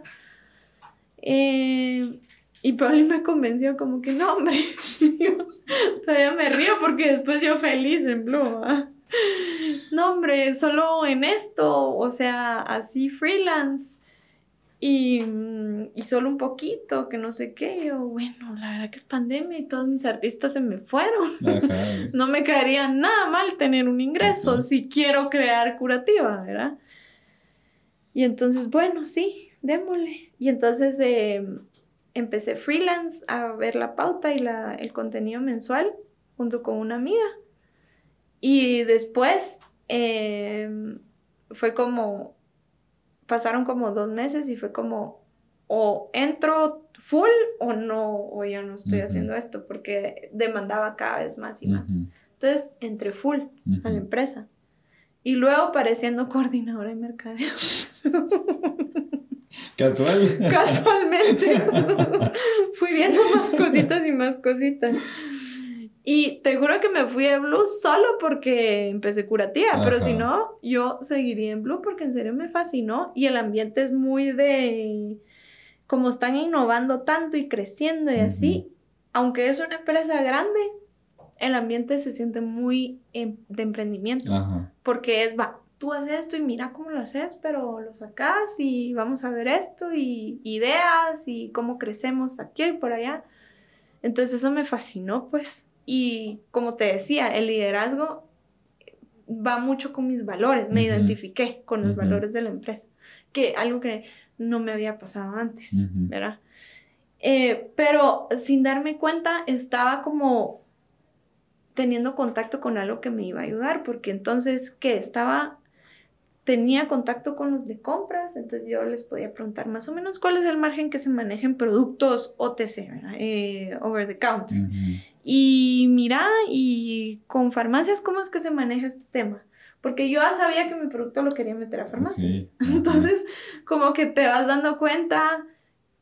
O sea, tú estás en el lugar de conocimiento ideal. Ajá. estás en el candy shop. Ah, literalmente, me levantaba con los abogados para todo el trámite de licencias sanitarias. Me levantaba y iba a preguntarle a los abogados de ahí, gratis. Porque obviamente, o sea... me encanta, me encanta. Porque estaba ahí metida. Y y sí, todo el tema de farmacias, todo el tema de, licencias sanitarias, em, márgenes, sí, insight, que si no estás ahí, pues te va a costar mucho más saber cuánto es un margen apropiado y que no te vean la cara o, que, no, o que no llegues como pendeja a pedir un margen que no es, ¿verdad? Eh, entonces, puchicas, eso me ayudó un montón. Y también tener el acceso a a personas, digamos, cuando esto fue hace unos meses, o sea, literalmente curativa es un bebé, estamos empezando, pero este tipo de cositas que, va, yo siempre supe que quería estar en Meicos. Y yo solo sabía, pues. Eh, entonces, va, viene el producto, ok, tengo que meter la farmacia. Sí o sí tengo que meter la farmacia porque si yo, como clienta, yo quiero poder llamar y decir, mire, solo tráigame eso, por favor. ¿Y de dónde vino eso? Hace, yo hago el match mental. Recordate de que en cuando estabas estudiando en Europa no ah, había. No ajá, no había. Yo ahí conecto cómo tu experiencia tan difícil y dura sigue conectando con la comodidad que le quieres dar a la gente. Ajá. Sí, nada fue en vano. Gracias, Diego. Ahora todo Sentite en paz de tus estudios en Europa. de esa experiencia de incomodidad que ahorita te está dando el, raciocinio para. Sí, tienes razón. Tienes razón. Sí, hasta es que es como lo que dice el discurso de Steve Jobs, que yo por un tiempo lo oía todos los días en la mañana para Te lo juro, cuando estaba en la U yo lo oía todos los días, porque esa parte de you can only connect the dots backwards. Ajá, sí porque yo decía, bueno, espero que, algún día los conecten. se conecten, pero está en uno conectarlos. Sí, está, en, uno. No es que mágicamente, ah, no, está en uno. Lo mágicamente nunca pasa. Ajá. El lucky break se lo da uno. Cabal, eso, estaba oyendo en la mañana. eh, sí, va, la cosa es que, así, ah, farmacias, farmacias, farmacias. Y yo dije, ah, primero voy a entrar a Blue porque... Sí. O sea, de hecho, al día de hoy, Dieguito, yo le fui a hablar al dueño y le dije, Ala, mire, Estuardo, ¿será que puedo seguir viniendo a Blue para trabajar? Porque voy a estar pues emprendiendo, pero no quiero estar sola. Ajá, ajá. Y, y tan lindo mi hijo, va, sí, puedes seguir viniendo. No, hombre, o sea. Y tengo ahí un escritorio en el call center. No, te creo. Te juro, o sea, yo digo demasiado lindo. Ajá, me parte mi corazón en ah, buen sentido. Sí, no, en serio que sí. Y que a mí me encanta estar ahí. mira, ahorita no he ido tanto porque me mantengo yendo a farmacias. Digamos, después de aquí me voy a dar rutas a farmacias. Y luego que visita médica y así. Pero sí, sí uso. O sea, sí voy y, el ambiente te ayuda mucho a estar en, el estado mental o que te necesitas para estar echando punta. Porque muchas veces si me quedo en mi casa no soy tan productiva. Tan productiva sí, Ajá. No es lo mismo. La cosa es que, ah, pensé, ah, bueno, el primer lugar, las primeras farmacias donde voy a entrar es en Blue. ¿Qué si resulta que no? Porque estaban teniendo temas ahí que no me, no me dieron chance de... O sea, no es que no me hayan dado chance, sino me dijeron, mira, ahorita no podemos atender esto, tenemos cosas más importantes sí, no era prioridad. Ajá, entonces no puedes entrar ahorita. Entonces yo como, a la puta. bueno, entonces voy a irme a México y Cruz Verde.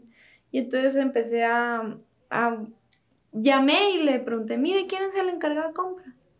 Ay, este chavo, va. Y le escribí al chavo, pero no me contestaban, no me hacían caso. Y después otra vez, ahí intentando, mire, hable con no sé quién, va, voy a hablar con no sé quién. Y el chavo, no, pero es que eso no va a servir aquí. No, eso no. Y yo, señor, le juro que sí sirve. o sea, solo déjeme venderlo. Solo, mire, de, a consignación, pues, o sea, no va a estar perdiendo nada. No, no, ese producto aquí no. Hasta que por último, no, mire, a consignación, hombre, ahí va a ver, le voy a llevar su muestra, que no sé qué. Va, ahí vamos a ver, pero nunca me dijo si sí o si no. Yo estaba harta, o sea, yo decía, no lo puedo promocionar tanto porque yo no tengo la capacidad de llevarlo a las personas y, o sea... Sí, logística, un tema... Logística, se me gastaba más en logística. Encima, a mí me da pena cobrar envío, ¿verdad? Ajá, Puta, cuando todo el mundo compra, cobra envío. pero yo era como, ay, no, no, yo te lo llevo. Entonces me vivías a mí llevándolo. Cuando no es rentable eso. Pero yo decía, no, yo necesito tener solo poderlo promocionar más. Y, y entonces dije lo que hubiera podido hacer desde el principio, pero no, no sé, o sea, sí sé, no lo quería hacer, como que subir a pedir un contacto. Cuando uno sabe que lo puedes hacer y tenés la posibilidad y solo subís y pedís, mire, me puede dar el contacto de, de tal chavo. Ajá. Es que uno quiere sentir como make it own, pero es que hay que pedir ayuda. Hay que pedir ayuda. Ajá, es pedir ayuda. Y ya trabajaste por eso, creo yo. O sea, cuando, cuando uno tiene el acceso es porque ya trabajó a uno por... Sí, cuando ya tienes el, lo puedes pedir, es como... Sí, y a mí yo era más por pena. Como que, ay, no, qué pena. No. O sea, un día solo, mire, es que necesito vender en farmacia. ¿Será que me puede pasar el contacto? Ah, sí, háblale ahí por WhatsApp. Entonces le hablé por WhatsApp, me dieron cita, llegué y ya. Y, y, todavía me dijeron, ay, pero tú habías hablado con no sé quién. Y yo, sí, pero es que me dijo que eso no iba a funcionar. Ah, sí. No, porque no habías hablado conmigo. Y yo, ay, no, por mula, por pendeja, literal. Y ya todo se va dando como más, va, caminando más, pero va trabajo atrás. Ajá. Va bastante trabajo Tú dices Que, que Curativa es un bebé, pero ya hay, ¿qué? Dos años de trabajo atrás sí, de la verdad que Sí. O sea, el lanzamiento, pues es relativamente reciente, pero, sí. es que yo tuve una anécdota contigo de, cuando te conocí que tenía que contar. Contame. Es que hasta la parafraseé para que no se fueran los detalles importantes. que cuando hicimos tu, tu evaluación del proyecto, o sea, cuando ya estabas dentro del programa de aceleración, ah, tú nos dijiste que estabas muy nerviosa y que por favor que, que, que te tuviéramos consideración y yo, ah, ajá, va. Y entonces nos empezaste a decir que esto, que pues tu producto todavía estaba en una etapa como, como muy básica, bla, bla, bla, y entonces nos empezaste a contar que tenías empaque, que tenías branding, que tenías el proveedor, que ya estabas tramitando los registros, que ya tenías el primer MVP. Y, hasta, te prometo que apagamos el micrófono y, y apagamos las cámaras, entonces todos así de es que este producto ya está como a que hora ya piensa que esto es básico, si ya tiene más de la mitad de lo que no tiene la mitad de los demás. Y recuerdo que nos terminó de hablar todos como, no hombre, pero si tú tenés todo. ¡Qué o sea, risa! Yo no lo había Y tú, ajá, y tú, ay, pero yo pensé que no tenía tanto y todo. No hombre, tú tenés casi todo ya, casi que para, para salir estás con que tuvieras lo, lo, para mí lo que más me impresionó fue que ya tenías el tema legal casi, casi cerrado. O sea, ah, todo lo lo que tiene que ver con regentes y... ah, yo empecé por lo legal primero. Ajá, es que, es que ni, voy a decir lo que va a decir, pero... ¿Qué? es que la gente empieza por lo más fácil, normalmente, y tú ah. empezaste por lo que te entendías que llevaba más tiempo. Pues. Sí, sí. Es que sí, es que si no tenés lo legal, yo empecé registrando la marca, Ajá. porque dije, puchis, de ahí quiero promocionarla full y no está registrada. No, o sea, tú y me la van robar. Ah, sí. No, no, tú tenías brandbook completo que te lo dieron super pro y todos, ¿qué? ¿Qué está pasando? ¡Qué risa! Como así que esto es básico, esto no es básico. esto es básico. Tal vez que para mí es lo más como... Ajá, o sea, a tu, a tu nivel de pensar las cosas. Pues. Ajá, es lo, y después hay otras cosas que me cuestan más. Ajá. No, si las redes sociales a mí me cuestan un montón, por ejemplo, que para otras personas es básico. Sí. Pero yo es como, ay, no, de hecho necesito ayuda con eso. Estoy buscando interns por si alguien se anima. Ah, bien, más de alguien. O sea, o conoces de alguien. Sí. Para redes. Bien, bien, bien. Qué risa, Diego, Sonic, tú yo no sabía esa otra parte. No, ahorita por eso te la tenía que contar. Nosotros estábamos sorprendidos, así que. Ay, qué lindo. Felicitaciones. Yo feliz en ayudar a los emprendedores con esos temas. Digamos, todo lo que es branding eh, creación del concepto de marca, Eh, todo lo que es... y como a ti te gusta todo, el pimponeo de, de, ideas y conceptualización. Eso me fascina. Desarrollo de producto. También te ayudo con lo que necesites. hombre, ya estamos, ya.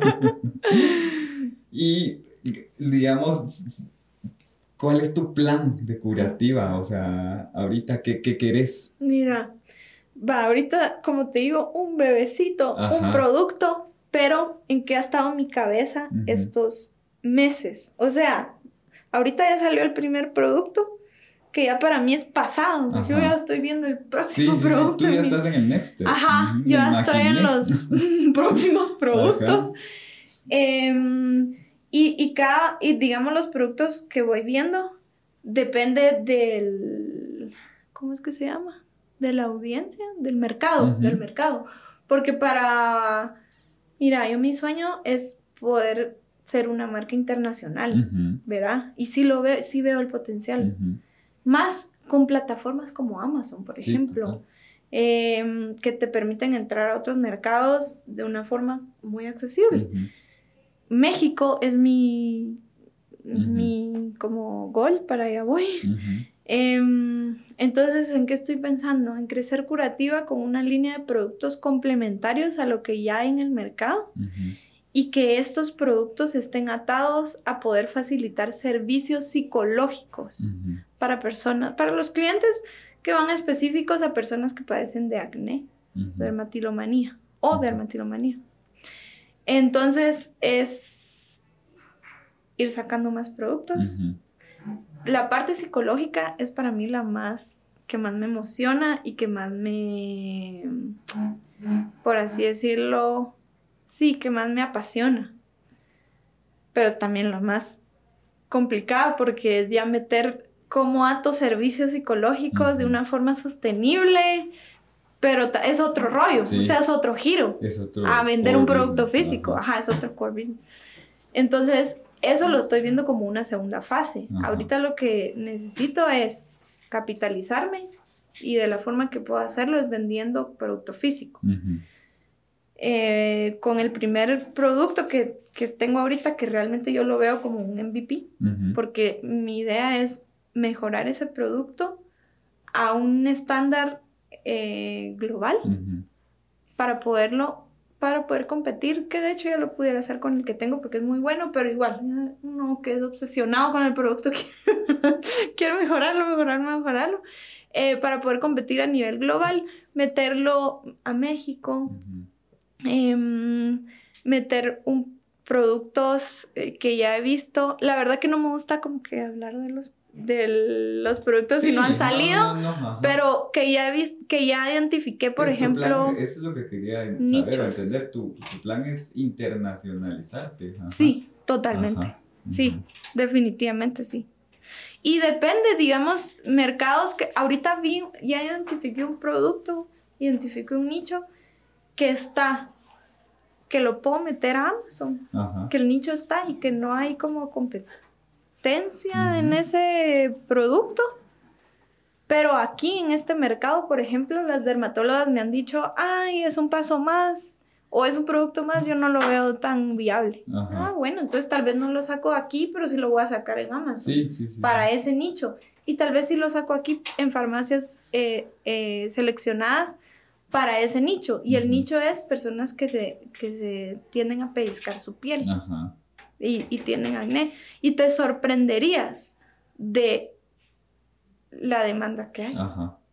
Porque uno cree que no, no, hay eso nadie lo hace, sí. Sí, hay gente que lo hace y no te lo van a decir. Eso, porque no es socialmente aceptado, entre comillas. y no lo anda contando uno. Sí, pues. ajá. Pero creo que hay mucho, hay magia y poder en los nichos. Muy, muy, muy nicho. Mientras más nicho te puedo decir. Esas, por ejemplo, los emprendimientos de tecnología B2B se van a nichos, a problemas bien específicos del equipo de IT. O sea, querés ir a sacar ideas de tecnología de, empresas así, es súper escalables. Andate a meter una empresa al, al equipo de IT y mira el chanzal que tienen y los problemas que tienen. Sí. Porque y, son bien específicos, pues. Yo hace unos meses entrevisté a una empresa que, eh, para uno de los programas, entrevisté a una empresa que con una app y con un algoritmo podía predecir a las empresas de logística cómo los camiones podían reducir el impacto en las llantas para que gastaran menos en desgaste de neumáticos y eh, puedan ahorrar en mantenimientos. O sea, yo en mi vida hubiera pensado que eso existía, pero cuando, o, sea, pero obviamente lo veo como una idea súper inteligente que para una empresa ¿Cómo no va a querer ahorrar en algo tan caro que es los neumáticos de los camiones? Alas. Entonces, ahí, cabal, los nichos son, son clave, ajá. O sea, ya no pensamos en hacer el próximo Walmart. sí, no. Ajá. Sí. El próximo Mac, o sea. No, ajá, cabal. Alas, sí, esa idea está súper nave. Va que sí, bien fumada, pero. Sí, bien específica. Bien específica. Bien específica. Bueno, y este, eh, digamos con lo de los artistas que, que, te conté, eso también es bien específico. O sea, manejar un Spotify chino, bien específico. O sea, pero ahí es donde está como la oportunidad, siento yo. No, no tratar de... Yo veo curativa como algo que puedo servir a un segmento específico. No me interesa venderle a todo el mundo. No. O sea, me interesa venderle a los que les va a servir. Y venderles bien. Y venderles bien. Sí, que sea un producto que en serio te va a servir, te va a ayudar. Mi eslogan es Skincare Beyond Skin Deep. Entonces, pensá que los productos van para ahí. Beyond Skin Deep. Beyond Skin Deep. Ajá. Aunque ahorita es superficial porque es lo que puedo sacar, pero va para allá. primer layer, pero. Ajá. De ahí para abajo, pues. Ajá. O para arriba. Cabal. sí, nicho, nicho es como hay que pensar. No, es, o sea, vaya que. Vaya que el Qué bueno que lo mencioné cuando iniciamos de que eh, cuando nosotros dos platicamos se nos va el tiempo. Ah, sí, María, llevamos Qué risa, ya llevamos más de hora y media, pero es que, es que todo ha sido muy emocionante y me, me encantó conocer tu, tu, historia desde, desde el pre de todo, pues, Ay, tan lindo. porque me encanta saber cómo todas las experiencias previas de una persona le ayudan a hacer lo que hace hoy o a hacer lo que hace hoy. O sea, todo lo que tú hiciste antes de una forma te, ayuda. curativa hoy. Ay, tan lindo, Diego, sí. ¿Y qué quién sabrá qué mañana? ¿Qué, quién sabrá qué es lo que va a hacer mañana con lo que ya hay con, con Connect the Dots? Sí, cabal. Y bueno, yo ya cerrando con mi última pregunta, si pudieras darle un consejo a las personas que quieren emprender, pero aún no se animan, ¿qué les dirías de lo más sincero de tu corazón? Lo más sincero es que yo estuve ahí y que Em, hay una, no sé, esta, esta narrativa de, o por lo menos escucha uno, emprender no es para todos, em, pero realmente emprender es para el que quiere, para el que está dispuesto y el que quiere. Y si hay algo que tú realmente crees y, y es importante para ti, probá, solo probá Y si les puedo dar, como que sería tener la actitud de live life as play, como solo probar, solo ir jugando a ver si podés y no podés. No verlo como blanco o negro, de, ay, si no funciona, eh, no voy a poder hacer, fracasé, no, sino que solo es ir probando. O sea, yo con curativo estoy probando, ¿verdad? ¿Quién sabe qué va a venir después? Pero todo es como un juego de, de ir probando, ir tratando, no verlo todo tan, tan eh, absoluto. Sí, porque al final tú no, si supieras el futuro de Curativa, pues, no ajá, no estaría, ajá, cabal. Y, tu estado de conciencia de no saber es lo que creo yo que te ha ayudado a... Y lo que te mueve y lo que te da excitement. Porque si estás en un lugar o haciendo algo que tú ya sabes qué es y cómo es, no hay excitement. Y para algunas personas eso es lo que les gusta porque buscan el excitement en otras cosas. No es todo incertidumbre. O sea, los emprendedores, o por lo menos en mi experiencia, va, uno tiene incertidumbre de un lado, pero del otro lo, lo tenés bien bien como lo tratas de mantener bien estable, como en el área, por ejemplo, emocional. Em, eh, o familiar, lo tratas de mantener como bien eh, tranquilo, estable. Em, entonces te da chance de poder estar como más inestable en otras áreas. cosa te causa emoción. Ajá, sí. Y entonces, si, si no te animas, es todo de que no, sí te vas a animar. te tenés que animar. Nada, empezó a buscar dentro de ti eso que te mueve y que te importa. Y vas a darte cuenta de que, alas, ¿en serio me importa? Lo voy a hacer porque es importante para mí y estoy buscando una vida de valor y, y meaningful, ¿verdad? Como, ajá. Entonces, buscar adentro de ti. Gracias, María José. Quiero citar eh, una frase que dijiste que, que me llevo de bueno, me llevo un montón de aprendizaje, pero esa me, me marcó un montón que la gente no necesariamente tiene que iniciar buscando lo que ama, sino que lo que le, importa. ajá, y empezar desde el nivel básico. Sí. No, no lo que amo, sino que lo que me importa y de ahí. Sí, de, ahí ir construyendo, de ir, ir viendo qué te gusta hacer y qué no, pero dentro de lo que te importa. Ay, sí. Me gustó, voy a citar tus palabras en algún momento futuro también. Ay, gracias, Bueno, pues muchas gracias, María José, por tu tiempo. Me encantó platicar contigo, como siempre. Ay, a mí igual. y gracias a la audiencia. Y nos escuchamos en un próximo episodio de República Podcast. Dios. Adiós. Este es un espacio de colisión entre emprendedores, mentores y actores clave del ecosistema emprendedor.